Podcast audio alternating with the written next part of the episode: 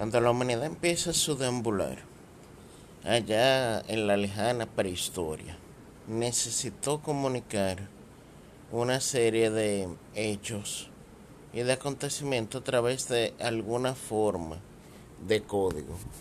Entonces lo que se decidió usar, a falta de un lenguaje común, fue un código en común, las imágenes. Las imágenes transmiten una idea, un mensaje. Por ejemplo, cuando hablamos de atletismo y hablamos de Puma, o sea, de la marca de tenis Puma, uno se imagina inmediatamente la silueta de ese Puma estilizado, saltando y corriendo por medio de una pradera. Si por ejemplo hablamos de Adidas, siguiendo en el marco deportivo, lo que nos imaginamos son los dos cotejos. Y así hay muchas imágenes.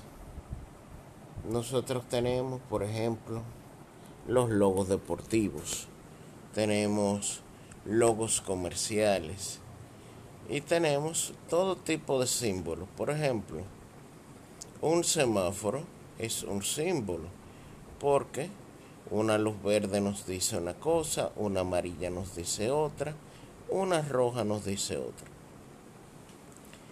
Últimamente se ha hecho bastante frecuente el crear lo que se llama la marca país, que es una manera de darle publicidad a los productos que tiene un país a nivel mundial.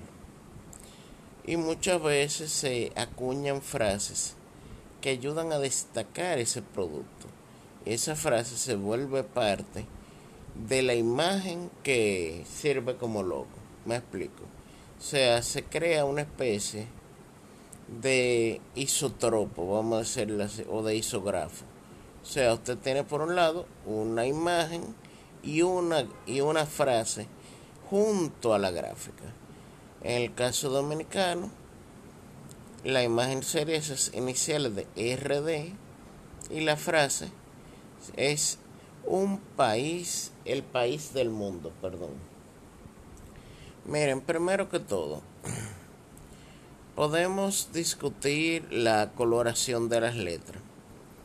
Personalmente no me parece del todo mal.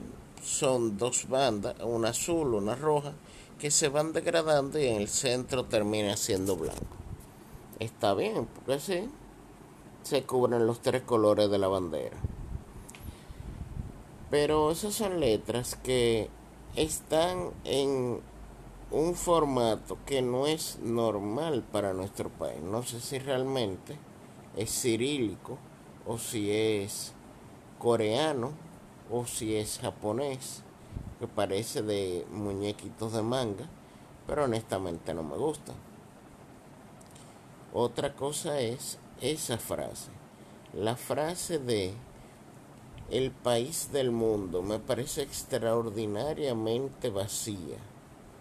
Es una frase presuntuosa que honestamente no no dice nada. Si nos llevamos literalmente del significado, Cualquiera piensa que República Dominicana está formado por 205 provincias y un distrito nacional. Y cada una de las provincias es un, cada uno de los países que conforma la tierra. Hay frases que hemos usado que son honestamente mucho más felices que pudieron haber sido empleadas nuevamente en esto. Por ejemplo, hace unos años el Ministerio de Turismo tenía una campaña preciosa que era República Dominicana donde todo comenzó. Esa frase, muy feliz por cierto, señala una realidad. Nosotros tuvimos todas las primacías en las Américas. Tuvimos la primera ciudad creada por europeos, tuvimos la primera universidad, de aquí salieron las expediciones a todas las otras partes de América. Nosotros tuvimos, en fin, prácticamente todas las primacías. O sea, la frase corresponde. Eh, bueno, otra cosa que se está dando también con respecto a eso es que ya varias personas han señalado que ese logo fue creado de manera fraudulenta, copiándole el logo a otra persona que supuestamente va a demandar, un ciudadano ruso. Estamos hablando de que todo esto ha sido en virtud a un contrato del gobierno pasado que el gobierno de Luis Abinader decidió honrar. Primero que todo, el gobierno de Luis Abinader no estaba obligado a honrar ese contrato. Perfectamente podía rescindir el contrato y declarar desierto el concurso de la creación de ese logo. Y se hubiera evitado muchísimos problemas. ¿Quién lo ganó? Yo no sé si realmente es un gran profesional de la publicidad o no, pero es una persona que está vinculado con una persona también con mucha influencia en el gobierno pasado y que aparentemente todavía tiene cierta aceptación, aunque ya el gobierno cambió. Realmente tenemos que, si no se va a cambiar el logo, al menos cambiar la frase.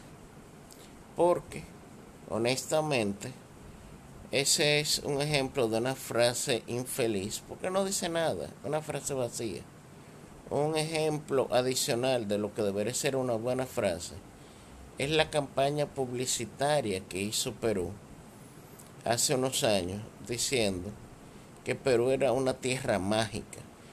Y ellos lo vendieron con algo muy sencillo, un anuncio donde se mostraba a unos turistas extranjeros, me parece que eran norteamericanos, que iban por todo Perú, pasaban por Cusco, pasaban por Machu Picchu. Y ellos se dieron cuenta al final que aunque Perú es precioso, tiene una gastronomía maravillosa, realmente Perú es un país mágico por su población. Y honestamente, hay miles de eslóganes mejores y miles de logos mejores que los que se sometieron. O sea, todavía tenemos la oportunidad dentro de todo de enmendar eso, porque incluso se han sometido algunos que ya los autores están diciendo que si queremos los podemos usar de gratis. O sea, si tenemos que volver a hacer una convocatoria para ese concurso de oposición, para el logo de la marca País, vamos a hacerlo. Todavía tenemos el tiempo. Antes de embarcarnos a comprometernos con un logo que está siendo discutido y una frase infeliz que honestamente no dice nada ni representa en lo más mínimo a nuestro país.